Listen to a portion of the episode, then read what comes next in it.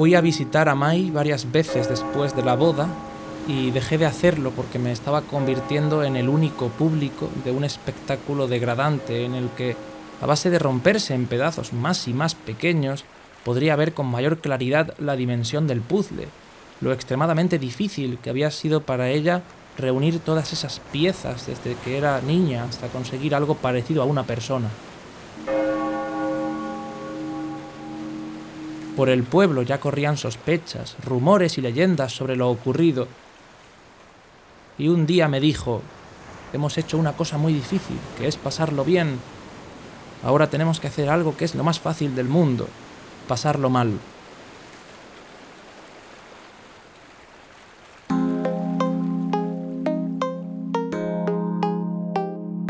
Soy José Marqué y te doy la bienvenida a Pantalla de Papel, tu podcast de literatura y cultura.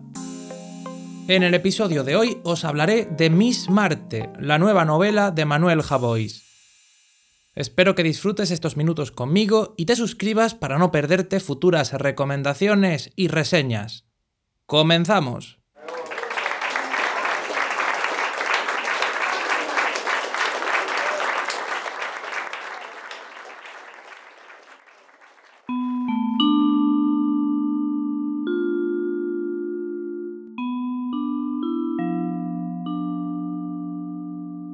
Cuando vienes de fuera siempre te tienes que estar examinando de ese tema tan estúpido de por qué no eres de aquí.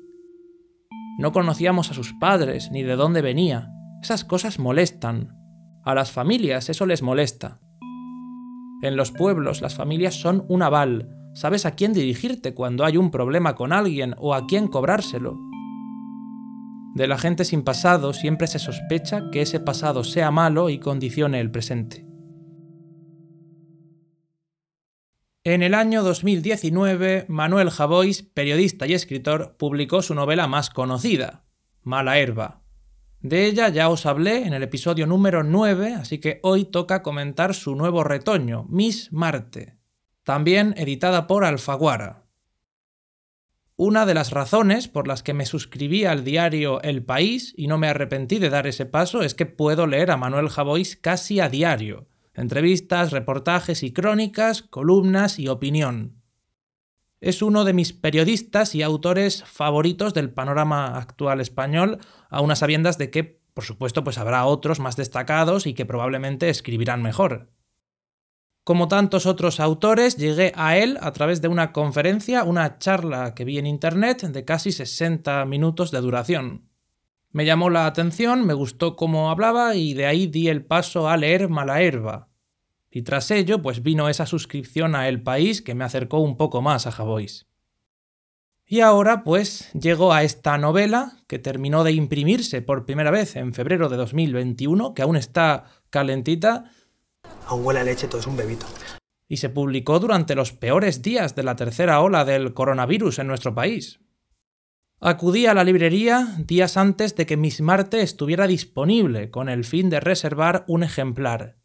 Quería tenerlo en casa el 4 de febrero, a la vez que llegaba a tantos lectores y a tantos rincones de España. Afortunadamente pude conseguirlo, pude conseguirlo muy pronto, pero tardé algo más en leerlo debido a varias lecturas que tenía pendientes. Lecturas como La Divina Comedia, Mi ovni de la perestroika y otros libros de los que aquí pues os he hablado. Acabadas estas y redactado el guion para sus respectivos episodios, abrí por fin la nueva novela de Manuel Javois y me dejé sorprender por ella. Está narrado en primera persona, en pasado. El narrador nos muestra dos realidades, y la primera de ellas es la de su juventud en la costa gallega, en un pueblo inventado situado en un lugar concreto y real, la Costa de Morte. La playa, el oleaje salvaje del océano, los acantilados y las rocas están presentes en toda la novela, a lo que yo le sumaría esos días soleados que se intercalan con los nubosos. El pasado es soleado y en cierta manera brillante, mientras que el presente se muestra gris y oscuro. Se trata de un thriller, una novela de misterio en cierto modo que gira en torno a un personaje Mai Lavinia, la chica joven y rara que llega al pueblo con intención de quedarse un tiempo. Esto, ya digo, no lo hace sola, Mai aterriza como un alien en Saxebe acompañada de su hija de dos años, Julia. Sin con ello destripar nada, puedo deciros que la historia comienza con la premisa de una desaparición, concretamente la de la niña. A nena non está. El primer capítulo me pareció fascinante, funciona como un prólogo y está escrito en un estilo coloquial, mostrándonos el carácter del suceso y la forma en la que éste se extendió por el pueblo en cuestión de horas, así como las habladurías de la gente, porque en realidad pocas cosas dan más que hablar y son más trágicas que la desaparición de una niña pequeña. Ante esta noticia, aunque la hayas escuchado en boca de alguien, enseguida te preguntas si la raptaron, si sigue con vida, si se escapó, quién estuvo detrás de semejante acto de barbarie. Dejadme que os lea algunas frases de este primer capítulo para que veáis ese carácter de noticia que viaja de boca en boca. La novela empieza así. De la novia se dijo que había aparecido en su propia boda de blanco, como si estuviese metida en una secta, y que la mañana anterior la había pasado regando las plantas del patio hasta ahogarlas. Se dijo además que el chico que habló en la ceremonia era un amigo íntimo de ella. También era verdad que los padres de la novia no habían acudido a la boda. De la novia se contó que todo lo que tocaba se derrumbaba tarde o temprano.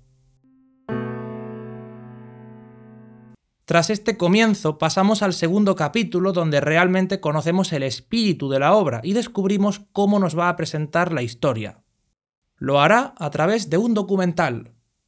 Berta Soneira, periodista algo extravagante e independiente, viaja al pueblo del suceso 30 años después para conocer así la verdad a través de las personas que conocieron a May Lavinia y a su hija, encontrándose con aquellos que estuvieron presentes el día de la boda e incluso con el propio novio. Berta Soneira, esta periodista, no viaja sola. Le acompaña Nico, el narrador, Nico fue en el pasado amigo del novio de Mai y del resto de chicos jóvenes de su grupo. Pese a lo fuerte que era la amistad que los unía, la tragedia y el tiempo les separó por distintos motivos. En la grabación del documental, Berta y Nico entrevistan al alcalde, al policía, al padre de Santi, que es el novio, y a muchos más. Las voces de estos personajes resuenan en la cabeza del lector, intercalándose unas con otras y completando ese relato, y esto es algo que me llama mucho la atención. Llega un momento en el que sientes que estás viendo un documental dentro de la novela, y eso es algo que me ha gustado mucho y me ha resultado muy curioso. Por otro lado, quiero resaltar cierto detalle. Si bien ese documental puede grabarse en meses de otoño o invierno, el pasado transcurre siempre en verano, en días de playa y de tomar el sol. Eso sí, el sol que va de las 7 a las 9 de la tarde, que es el que pone morena la piel sin quemarla, como bien comenta Mai. Ya sabéis que en los pueblos, en las zonas rurales, y tal y como ocurre en la novela, en esas zonas costeras de playa, la población y la actividad se multiplican durante la época estival. Llegan los bañistas, es decir, los turistas, y también los familiares, primos lejanos o hijos que se fueron a vivir fuera. De ese modo, los grupos sociales se vuelven mucho más numerosos y llega un punto en el que incluso se van incorporando nuevos integrantes prácticamente cada día entre cervezas y baños.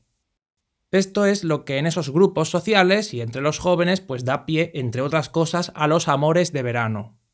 ¡Ah, ya! Iba a leerte la mano. ¿Qué? ¡Oh, tío! ¡Vas a ser rico! ¡Yuhu! Esta es tu mansión, aquí está tu pista de tenis y aquí tienes tu piscina.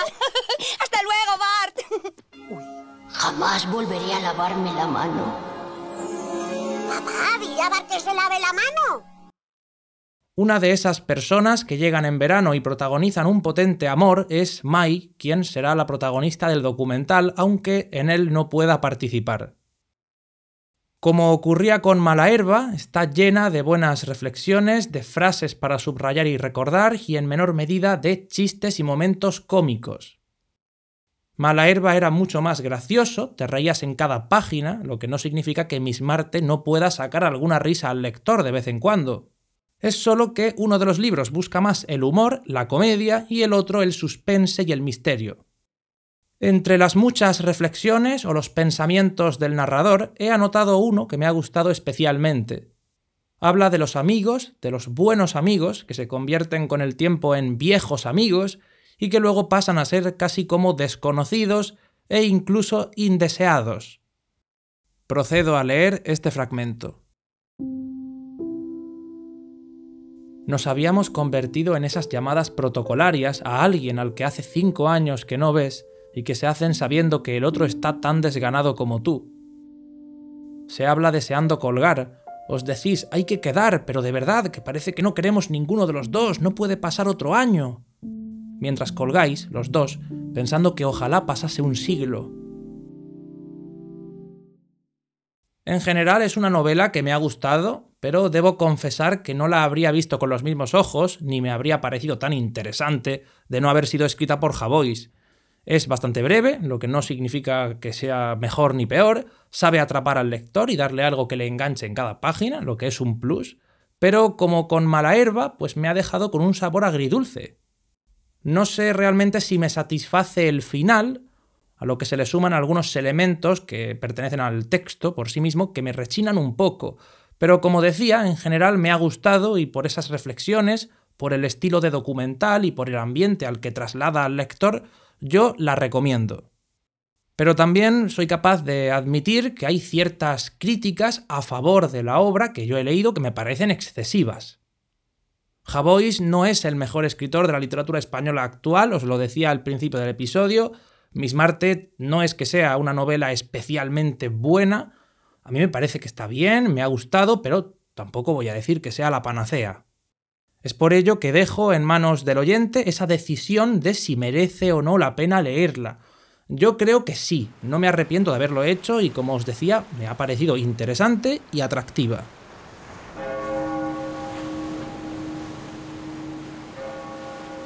Esta es Miss Marte de Manuel Javois, publicada por Alfaguara. Y por mi parte, nada más. Puedes seguirme en Twitter o Instagram como arroba marquemepese. Enviarme un comentario o una propuesta a mi correo electrónico marquemepese.icloud.com y suscribirte para no perderte los próximos episodios. Pantalla de Papel es un podcast gratuito y sin fines comerciales realizado por un servidor, José Marqué. ¡Hasta la próxima!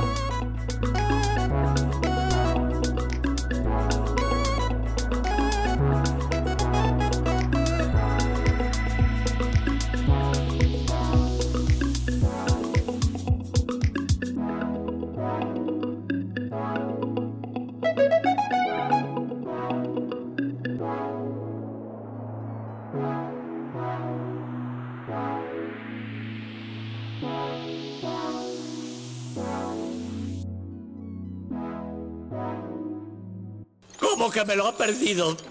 ¿Ha podido caerse en una de esas máquinas? ¡Ay, Dios mío, su gorra roja de la suerte! ¡En una caja! ¡Mi hijo convertido en caja! ¡Maldición! ¡Es una caja!